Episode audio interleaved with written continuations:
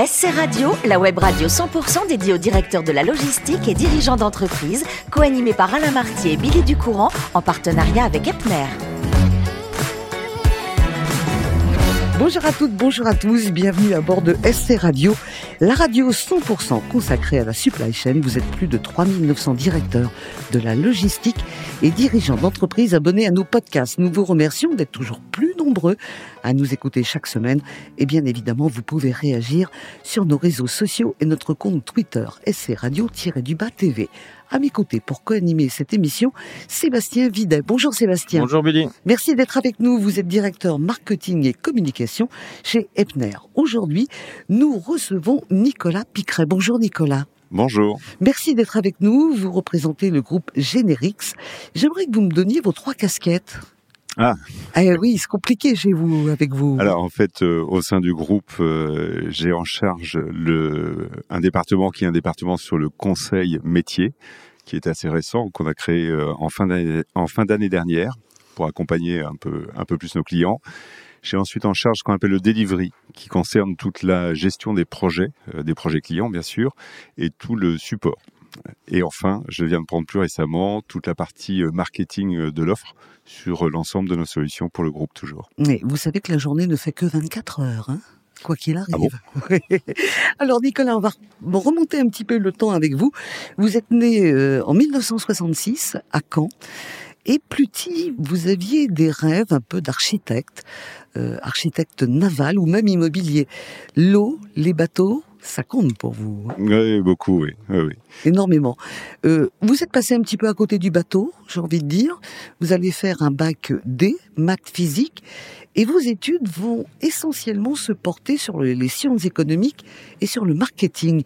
Euh, vous êtes d'une génération aussi qui a fait son service militaire. C'est ça, oui. Donc racontez-moi, euh, qu'est-ce qui s'est passé entre vos études et le service militaire Vous avez euh, pu faire un service militaire dans des bureaux pour exercer Ouais, un en, peu. en fait, je les ai combinés. Voilà, vous les avez Je les ai combinés. combinés. J'ai fini euh, la dernière année de mon école de gestion euh, en même temps que je faisais ce qui s'appelle un VIE maintenant, qui était un peu moins courant à l'époque. Mhm.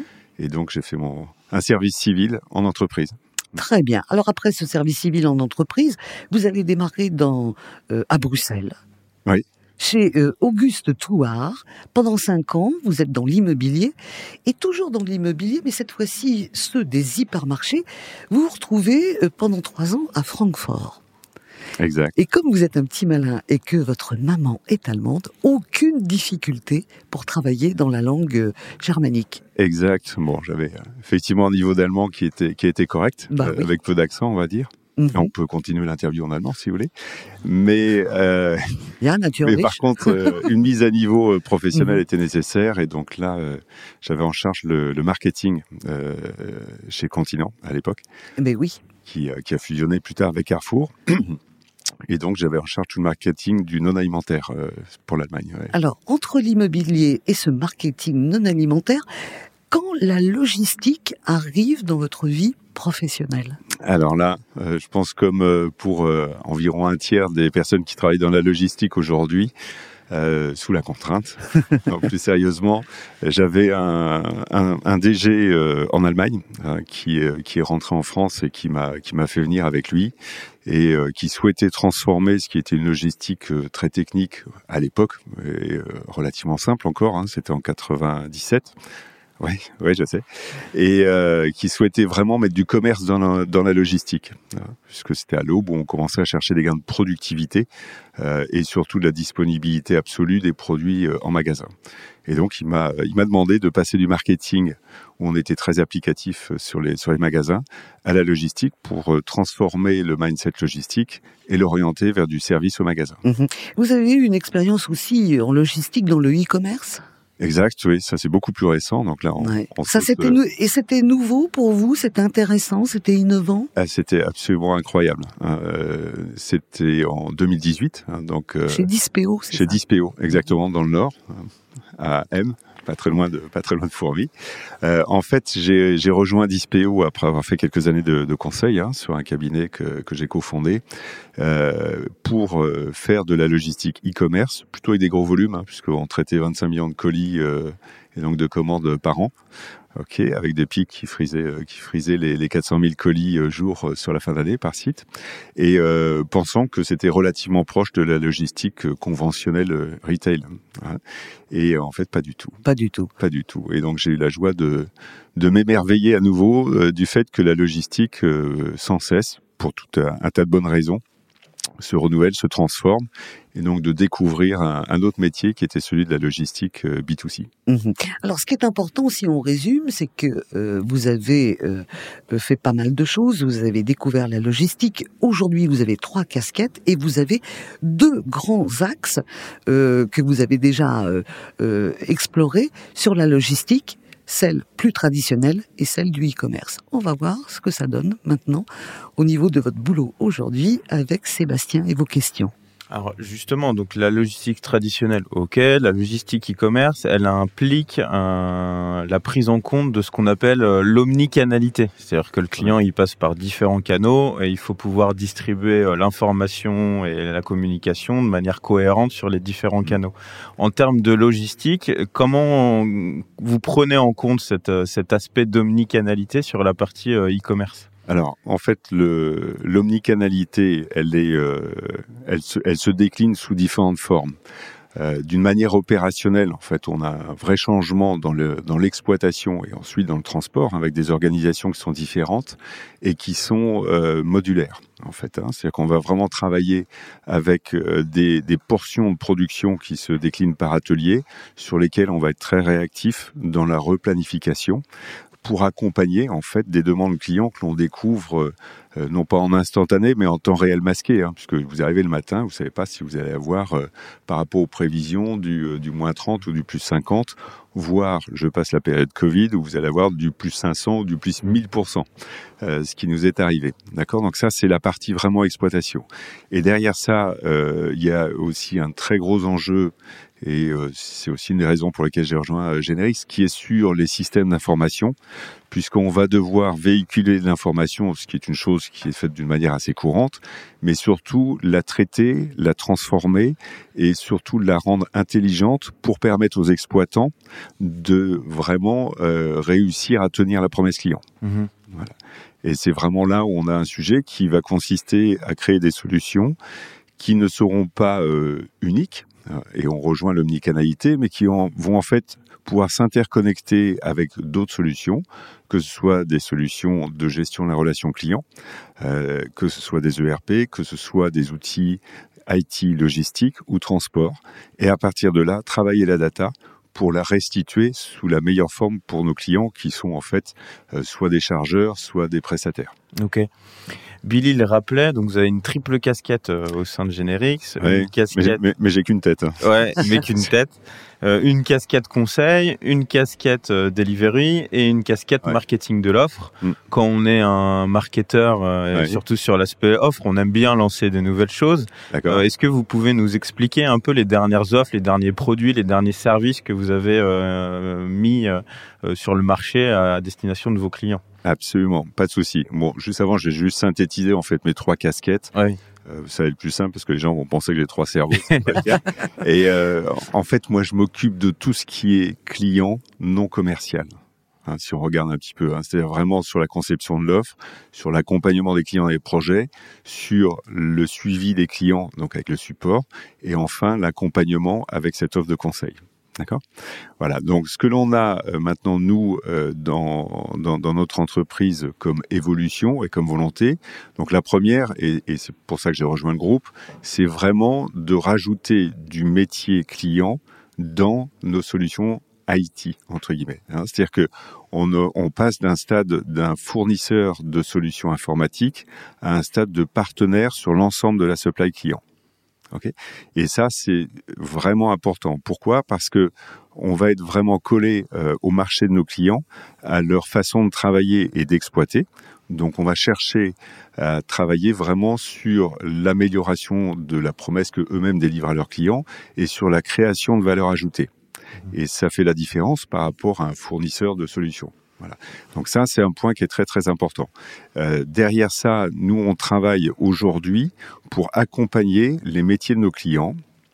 Et euh, typiquement, si on prend la partie entrepôt, hein, donc euh, les WMS et tout ce qui gravite autour, eh bien, nous sommes sur d'abord une articulation qui va être plus modulaire de nos solutions, c'est-à-dire qu'au lieu d'avoir une solution qui soit globale en, termes de solutions IT, on va être avec en complément des modules que vous pourrez raccrocher à cette solution de base ou pas que vous pourrez même avoir parfois de façon indépendante.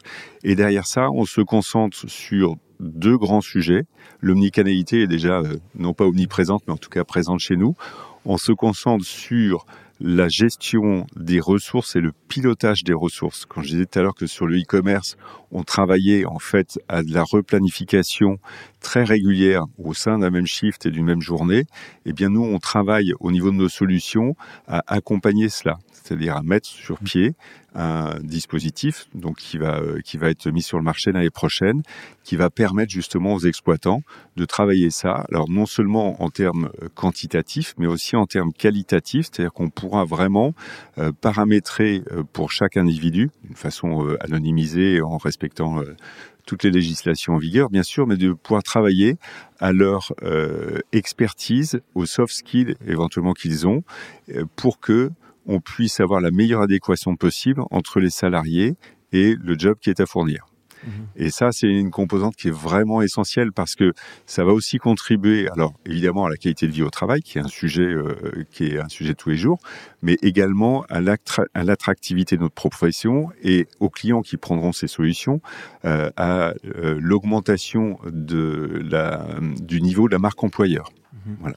Donc ça, c'est un de nos grands sujets. Et on a un deuxième sujet euh, pour lequel bah, on a d'ailleurs une soutenance à la fin de cette semaine, euh, qui est de travailler sur euh, le calcul de l'empreinte carbone à l'article et constitué d'une telle manière que les consommateurs puissent choisir en fait des circuits de mise à disposition des produits. Donc là, on va retrouver l'omnicanalité en ayant connaissance de, euh, de l'empreinte carbone de chaque circuit au moment où ils vont passer leur commande. On va s'adresser un peu plus au e-commerce. Ok, super intéressant. C'est passionnant, hein et là on est vraiment dans le futur, parce que si ça se développe, euh, nous, consommateurs, on pourra choisir le produit qui a le moins d'empreintes. Merci beaucoup Sébastien. On revient deux minutes à vos passions, Nicolas. Vous êtes né en Normandie, je l'ai dit, les bateaux, l'eau. Vous nous dites euh, aisément que dès que vous pouvez barboter, alors que ce soit dans une mare hein, ou une flaque, une grande mare alors, ou dans l'océan, vous êtes heureux.